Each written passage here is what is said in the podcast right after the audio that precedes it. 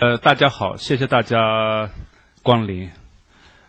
呃，我今天呢，就说对这个演讲确实没有什么呃把握，就因为我觉得像我们香港的听众可能对内地的科幻不太熟悉，呃，所以说我讲内地的这些科幻的情况呢，可能大家不是太感兴趣，所以说呃，目前我们只能就科幻的这个呃。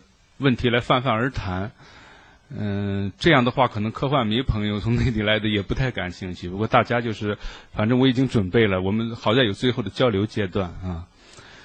呃，下面我就开始今天咱们的这个话题。呃，今天的这个话题呢，叫用科幻的眼睛看现实。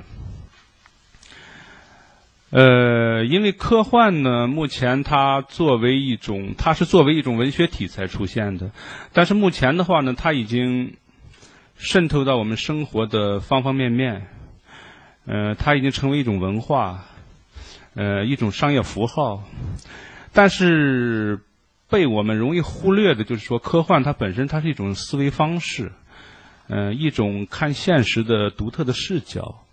嗯，就是说，我们目前还很少，还不太习惯用科幻的眼睛来看待现实。就是说，科幻它通过这样一个独特的角度呢，它有一种，无论是科学，嗯，还是哲学，还是宗教，它都没有的那种认认知能力，用它来看现实。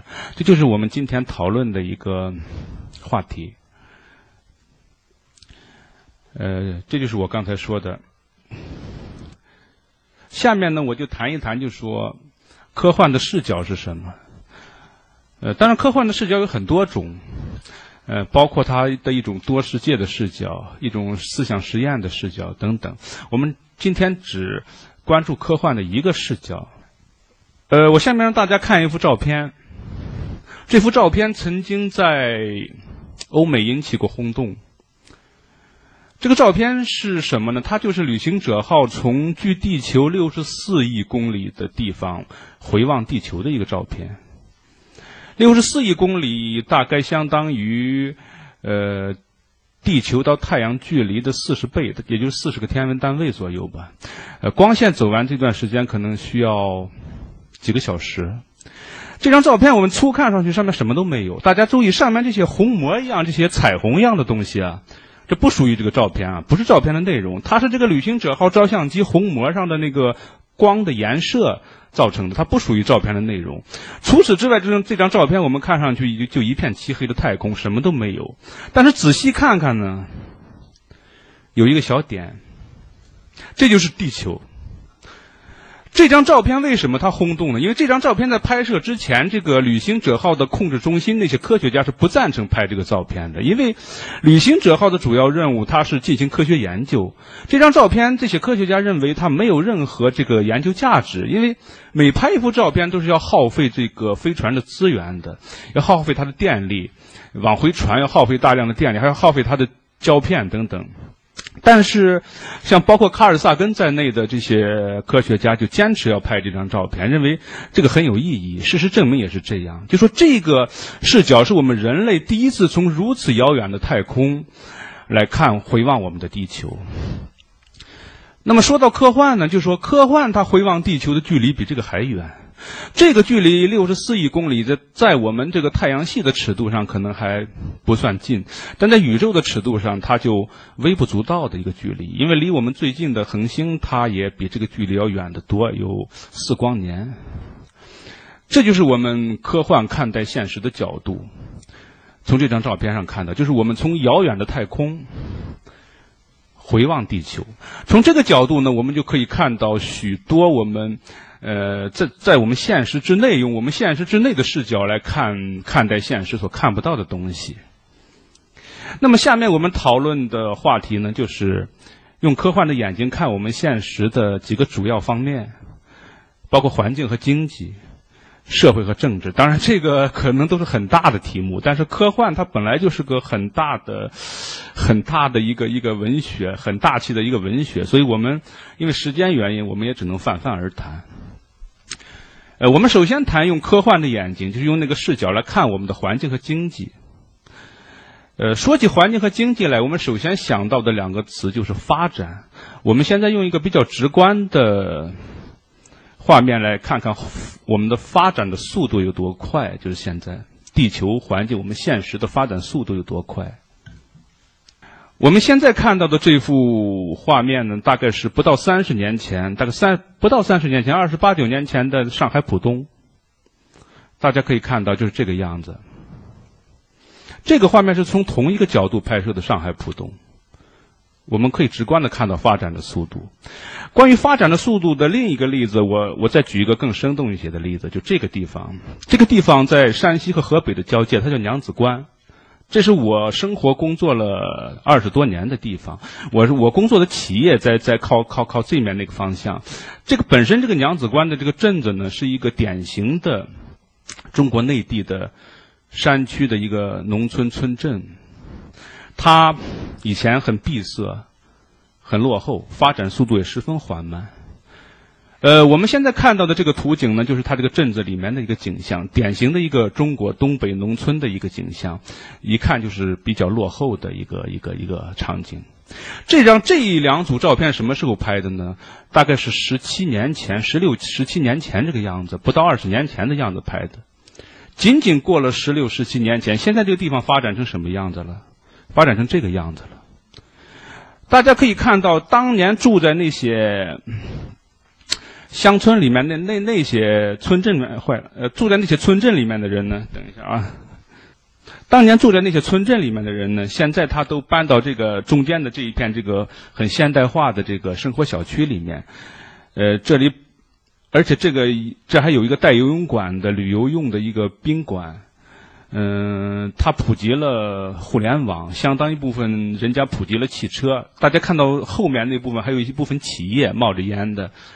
在后面这一部分，你看，还有一部分这个新兴的企业，这个这个就是一个发展的速度的一个明显的例子。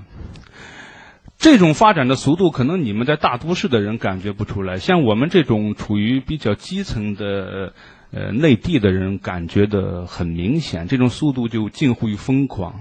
当然，有人是为此。欢欣鼓舞，因为它毕竟给很多的人带来了一种以前没有无法想象的一种富足生活。但是这种发展的代价，在我们也不只是写科幻的，很多有识之士看来都是很担忧的。就他对资源的占用是很可怕的。我们从这张图上能看出资源的占用到什么程度。大家注意看，这是一片这个新兴的这个娘子关镇的区域。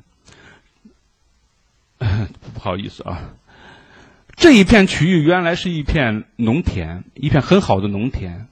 这个农田大家看，它挨着一条河，这是一片良田。这片良田在这个太行山区很缺地的这个太行山区是相当宝贵的。咱们看到全部被占用了，现在，而且后面工厂的污染，这也是很明显的一个例子。就是说，现在发展的速度，我通过这两个例子，我就不详细解释。这这几十年的它的这个发展速度很快，不光是中国是这样，全世界的发展中国家，嗯，和这个贫穷地区，它的发展速度也是很快。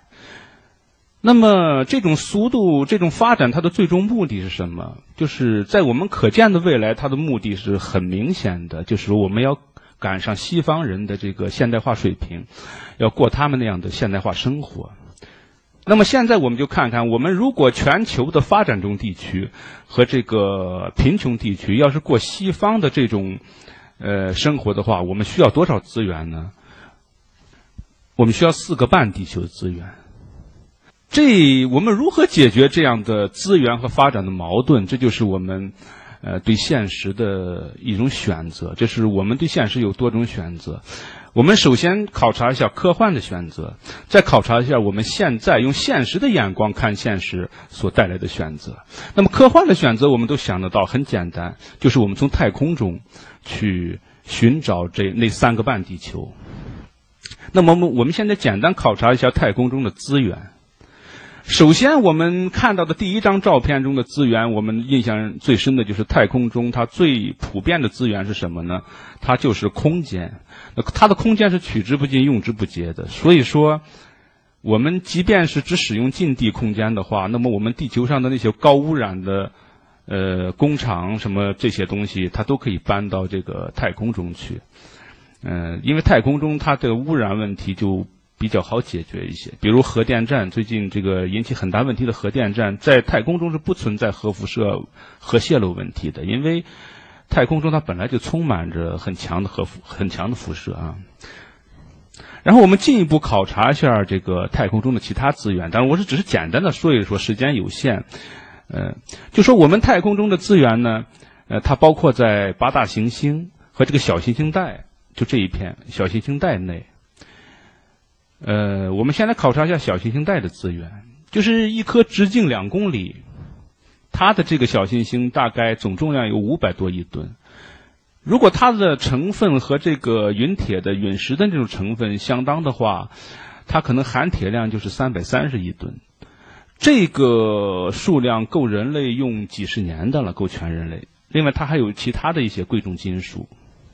而直径超过一百一千米的一公里的小行星呢，这小行星带就有一百万颗。同时呢，我们看看太空中的水资源。我们一般都认为这个水资源只在地球上存在，太空中很干燥的。其实不是这样，就是说，太阳系最大的淡水存储地不是在地球上，而是在一颗叫做谷神星的小行星上。它直径，它是一个最大的一颗小行星，直径大概有九百三十公里。它的淡水含量要超过地球。另外，太阳系最大的海洋也不在地球上，它在这颗叫木卫二的木星的第二颗卫星上。我们看到它的这个白色表面就是冰冻的海洋，这个冰冻的海洋深度达一百多公里，它的淡水含量要超过地球上所有的海洋之和。呃，其他的八大行星上的资源我们就不详细说了，就说我们。地球人类生存所需要的各种资源，在太阳系中都能找得到。大概在一九九七年吧，美国有两位科学家，就是专门定量研究了这个问题。他专门写出一本著作来，就是论述太阳系中的资源数量。他假设，我们就说整个这个太阳系的资源可以养活十的十六次方的人口，就十后面有十六个零这么多的人，这相当于多少人呢？就说。我们的地球按科学家的估算，它的资源极限可以养活五百亿人。我们再翻一倍，那就是它能养活一一千亿人。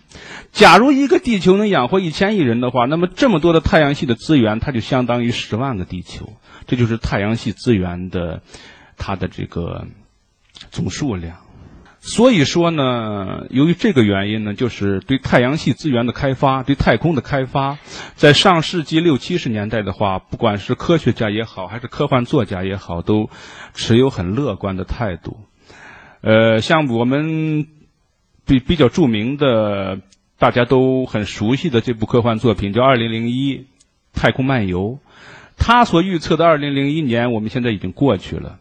他预言我们这个时代的太空开发是一种什么状况呢？就是我们的地球轨道上已经布满了像这样宏伟的太空城，每座太空城里住着几十万甚至上百万人口，月球上也有上百万人口的长期的居住城市，呃，人类已经能开发出核聚变动力的庞大的飞船，去探访木星这样的外围行星，探访土星这样的遥远的外围行星。呃，人类的相当一部分这个资源已经从太空中取得了。那么实际情况下，我们现在的太空开发的状况是什么呢？就是说，我们现在从太空得到了多少资源呢？就这么多，总重量是三百八十三公斤。呃，石头一共是就是两千四百一十五块石头。这两千四百一十五块石头，现在大部分是存在美国的博物馆，这是阿波罗登月拿回来的，存在美国的博物馆和这个科研机构中，还有一小部分都赠送出去了，像我们赠送大熊猫一样，它赠送出去了。但是那些接收这些石头的国家元首，远没有像珍珍惜大熊猫这么珍惜这些石头。据说现在一大半都弄丢了，呃，这追不回来。问他问那些小国家，我送你的石头去哪儿了？不知道。这就是我们现在的太空开发的现状。所以说，现在的人类太空开发是一个规模十分小的，呃，这个行行动，它只是一种象征性的东西。呃，一种科研行为，一种探险行为，一种象征性的行为，远远称不上是一种经济行为。呃，几乎按它带按这十万个地球带给我们的希望来说呢，现在的太空开发几乎等于没有。嗯，所以说，而六十年代，我们从六十年代的太空开发的一次高潮中又退回来了。我们曾经登上过月球，但我们又回来了。包括最近航天飞机停止使用，使我们太空开发的步伐又向后退了一步。那么，为什么会产生这种状况？我们首先想到的是一个理由是技术原因，就是说我们太空开发需要高技术，我们现在的技术达不到那个水平，是不是这个原因呢？我们看一下，我们现在看到的这是一件什么东西？是一台计算机，这台计算机的内存是六十三 K，呃，当然它的主频也很低，我就不说了。这六十三 K 的内存是个什么概念呢？现在一台 iPhone 手机它的内存是五百一十二兆。每一兆等于幺零二四 K，你相当于刚才看到那台计算机有多小、多简陋、多原始。这是那台计算机的外围设备，也很原始。但美国人就用这台计算机登上了月球，它就是阿波罗飞船的导航计算机。所以说，说我们现在的无论是计算机技术，还是太空推进技术，还是材料技术，和和当年六十年代是不可同日而语的。当然，真正大规模开发太空需要的技术还是不够的，可以承认。但是当年这个肯尼迪提出要在十年内登上月球的时候，那时候美国它的那个技术实力也是远远不够的，而且大部分的人都很悲观，认为这十年根本不可能开发出呃登上月球的技术。但是他们做到了，所以说技术原因只是一个推辞。那么第二个原因，我们专家们耳熟能详，就是大家公众也以为的原因是经济原因。这个似乎很有道理，我们再考察一下。经济原因，这个开发太空的初期确实很花钱，得承认。就把一克有效荷载送上太空，大概要花费一克黄金。按照现在的比价，大概昨天的比价我看了，大概三百三十多块钱吧，人民币，这很贵，很昂贵。一次阿波罗登月工程的总投资是二百五十四亿美元，大概相当于今天的一千四百亿美元，也很贵。如果要登火星呢？即便是一次探险性质的，就是送上几个人登上火星再返回，可能他的投资也在五千亿美元，这确实一笔很大的投资啊。那么我们就认为，是不是现在的太空开发是由于经济原因呢？我们再考察下面这样一个事实。我现在这张图上就是中国第十二个五年规划中间的两项这个预计的投资。第一是对环保的投资，是三万四千亿人民币；对航天的投资查不到确切资料，但是我们可以按这个十第十一个五年计划对航天的投资，大概是一百亿人民币。我们。按照这个它增长的比例，因为“十一五”对环保的投资是两万亿人民币左右，那么我们给它增长三倍已经够多的了。那么它只有三百亿人民币，所以这两者就完全不成比例。大家看到，我为什么用环保的投资来和航天的投资相对比呢？因为他们两个的投资有相似之处，都是初期投资收不回来，没有回报。初期投资没有回报，而从长远的回报来看，这个环保还不如航天，它远不如航天环保的回报。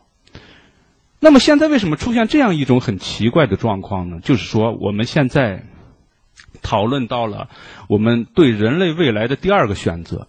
我们前面那个选择是用科幻的眼睛进行选择，那么我们现在做出的选择是用现实的眼光进行选择。这是什么选择呢？就说人类放弃了太空，把未来寄托于环保。这一点不光是中国，就说美国、欧洲、俄罗斯都一样，他们可能情况比我们稍好一点就是说他的太空投资、探索投资可能稍高一点但大同小异。这就表示人类现在对于两个选择的话，我们放弃了太空，把未来寄托于环保。就说我们放弃了太空的那十万个地球，我们准备在这一个地球上节俭过日子，活下去。这个理由的话，其实很多的政治家、科学家都能给出一种很，可以说很坚实的理由，就是他说太空探险是一个巨大的冒险，技术上的冒险，政治上的冒险，经济上的冒险。我们不能把这个人类的未来来寄托于这样一种完全不可靠的冒险上。那么现在我们就来考察环保是不是不冒险的一项事业。呃，回到这张图上来，从科幻的视角看地球，因为环保是不是稳妥，是不是不冒险？我们这个话题可能谈一天也谈不完，但是我们只要看这张图，我们马上有一个直观的印象，就是地球是一个十分小的一粒沙子在太空中。我们的环保的整个行为就是在这粒沙子这么小一个生态系统上运行的。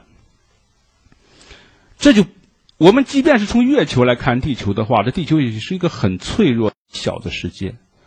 在这样一个小的世界上维持一个生态系统的话，就是说它是个很困难的事情。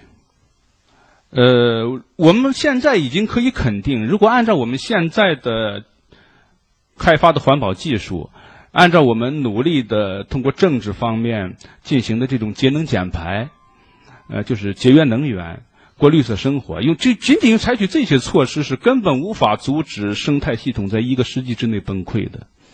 如果现在的环保要想成功的话，唯一的一条可能的，还不是完全可能成功，就是有可能成功的途径，就是立刻停止发展。但这可能不可能？这个首先是在政治上是根本不可能的。就是说，我不可能说西方世界你们。呃，现在在现代化的状态下过着这样好的生活，你让我们这些呃发展中国家、发展中地区和贫穷地区仍然在农业时代过着贫穷的生活，这个在政治上不可行，而且在这个也违反现在的这个普世价值和这个整个的呃主流道德观、主流价值观。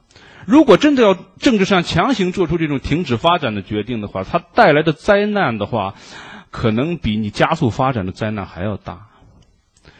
那么，我们现在就可以看到环保它的实质是什么？就是说，环保的实质啊，它其实是靠环保生存的实质呢。它其实是成年人仍然生活在摇篮中，生活在地球这个摇篮中。就说环保生存呢，它与太空开发同样冒险，同样艰难。无论在经济上、政治上，甚至在技术上。环保靠环保来生存都不比太空开发更容易，但是我们现在各个国家决策层却做出了这么一种选择，呃，整个社人类社会做出了两个选择中间，我们做出了后面这种选择，所以从科幻的眼睛看，我们觉得确实是很不可思议的一件事情。首先，一说到太空开发，我们就想到了它和大航海时代有很相似的这个呃情形，就是说它同样是航向一个呃扬帆远航到一个未知的一一片大陆上去开拓人类的生存空间，取得我们需要的资源，呃，以得到更好的生活。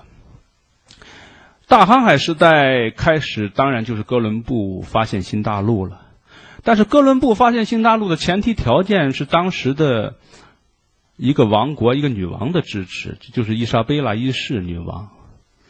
呃，伊莎贝拉一世呢，就给了哥伦布的钱，就让他装备了一支小小的船队，呃，前往大西洋探险。但这个伊莎贝拉一世不像咱们现在说的，她是西班牙女王，她是一个叫卡斯提亚尔的一个一个王国的一个女王，因为当时独立的西班牙并不存在。所以说，这个伊莎贝拉女王她自己也不是太富裕，她甚至难以供起这个船队。据说她把她的首饰都典当了，然后供这个哥伦布远航。而现在的事实证明呢，这是最明智的一笔风险投资。他和这个哥伦布达成的一个叫圣塔菲协议，就是说我你一旦发现了新新世界，你发现了印度，当时以为往前走是走到印度，怎么怎么分成，就是我们这个这个这个收入。所以说它是一个经济协议。那么它这个投资也是一笔最明智的风险投资，以至于有人说，世界历史是从一五零零年开始的，因为那个时候人们才知道整个世界的全貌。我们下面看到这张图是什么图呢？这是郑和的宝船和哥伦布探索新大陆的船的大小比例。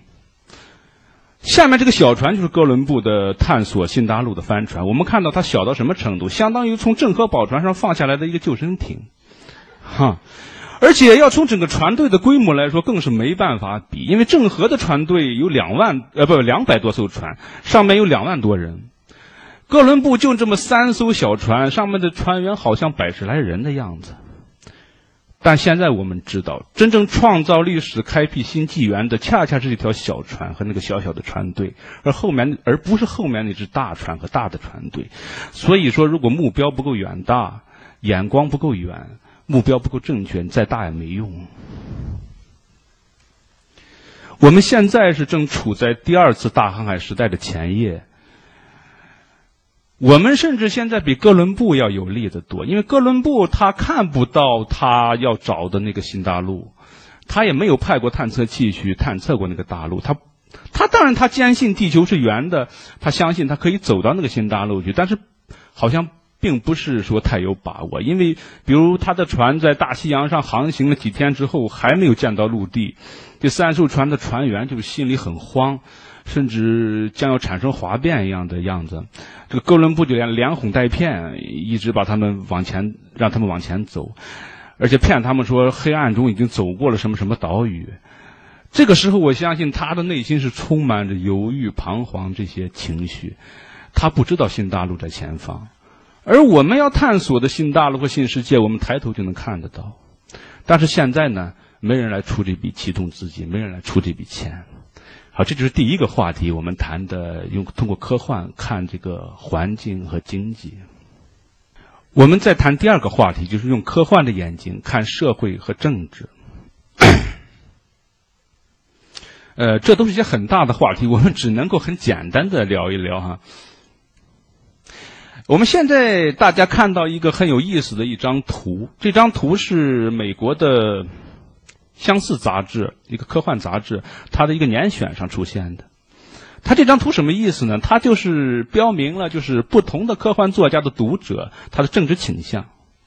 哈，我们看到这是左翼，这是右翼，这个上下轴这个 X 轴它是表示科幻的类型啊，就硬科幻、软科幻这些东西。我们大概看看就看到，像像我们熟悉的阿西莫夫是呃偏偏右。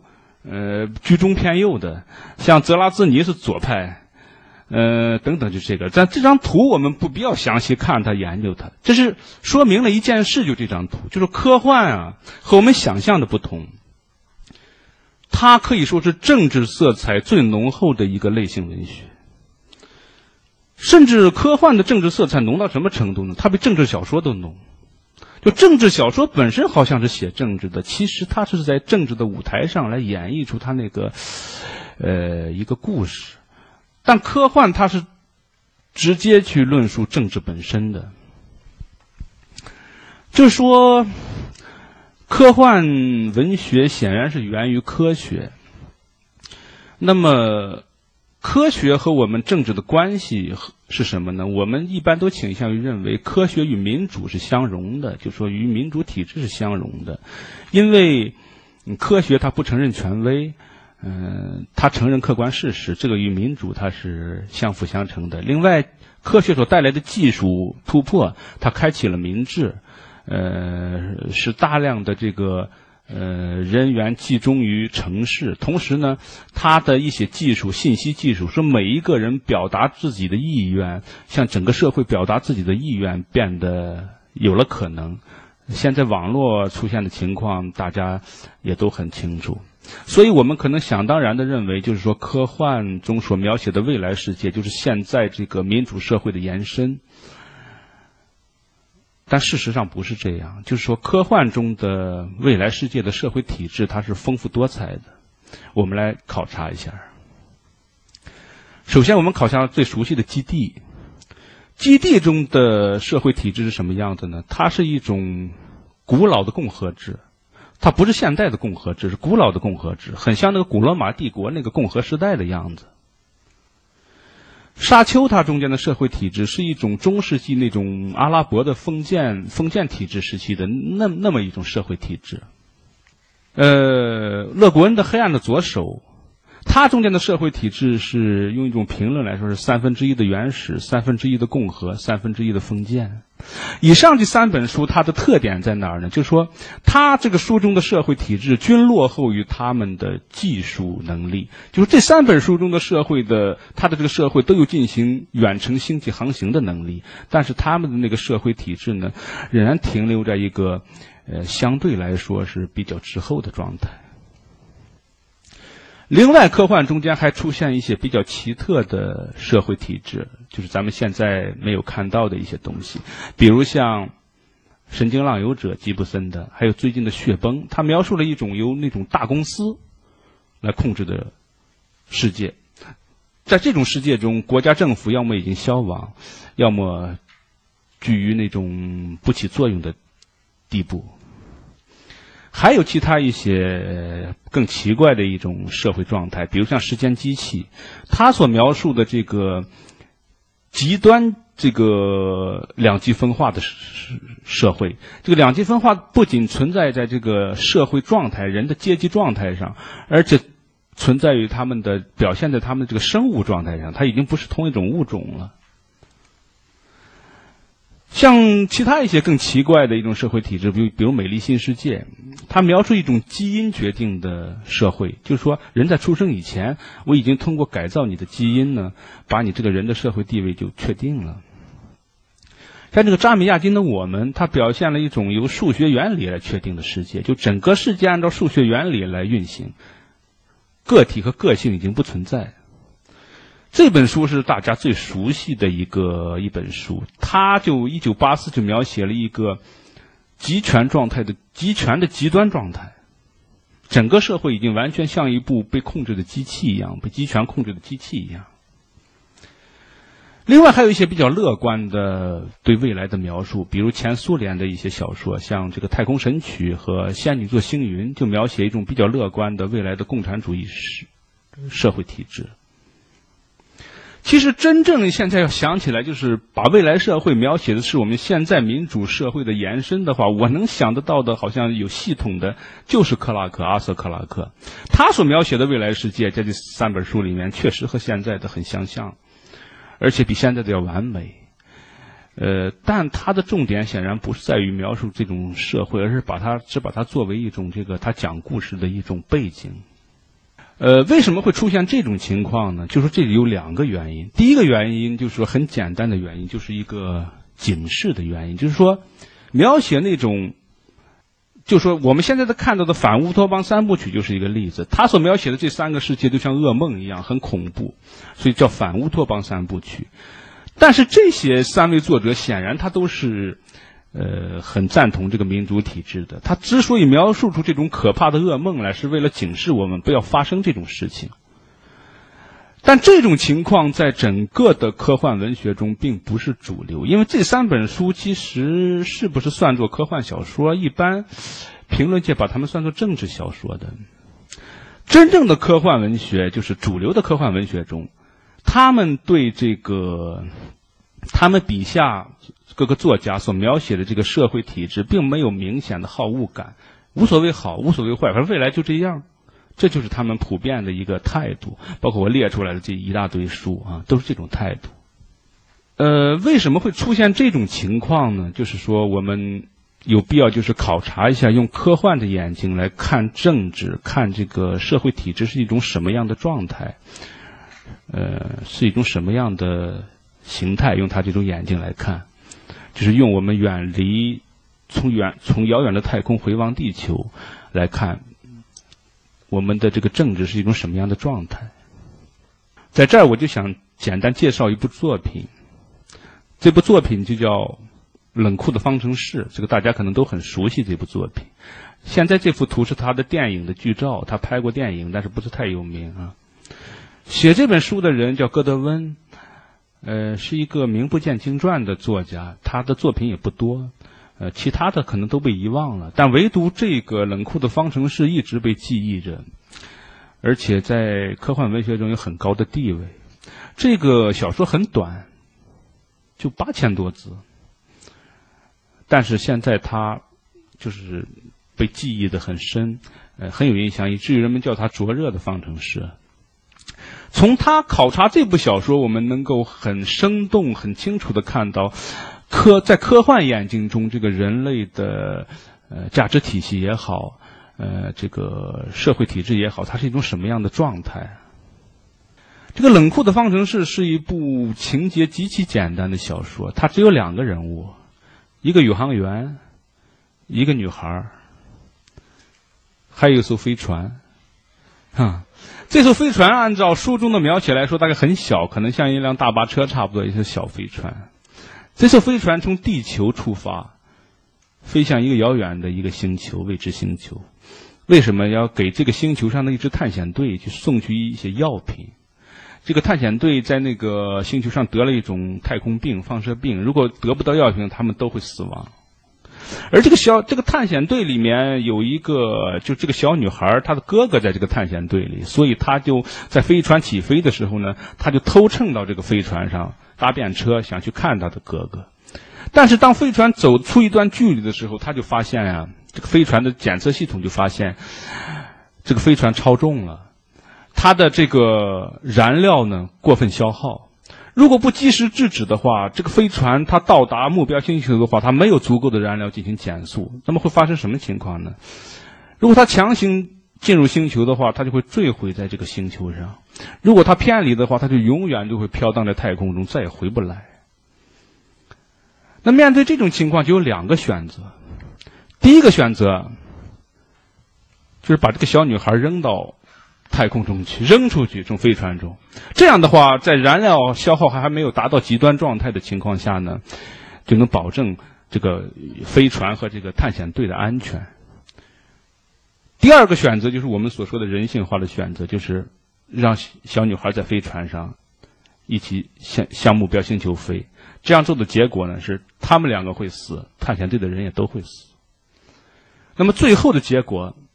宇航员果断的就做出了第一个选择，所以这篇小说它很生动的向我们就是介绍了一个科幻眼睛中的一种价值观和道德体系，就是说，它其实我们都能感觉到，就是说，地用我们现实的眼光所看的一些这个理所当然的道德价值等等，放在宇宙空间用从这个宇宙的尺度来看，并不适用。当然，我们也许会说这只是一艘小小的飞船，一个特例。但是我们看到，从这张照片上，我们就清楚的看到，我们的太，我们的地球其实也就是一艘小飞船，甚至比飞船还小。所以，刚才的那个故事中所表现出的那种哲理、那种道理，对我们地球的人类来说也同样适用。因为我们很可能遇见这种情况：我们六十亿人必须死四十亿人，让另外的二十亿人再活下来。而这种情况下，我们现在的这种。呃，不管是东方还是西方的这种呃社会体制也好，呃主流价值观也好，是绝对无法解决这个问题的。谈到科幻的价值观和他的这个政治观的话，我们提出一个概念叫历史微积分，这是由一个西方历史学家提出的一个概念，就是说整个的历史呢，我们是从现实开始，然后走到终极目标。这整个一个目标，它是一个曲线。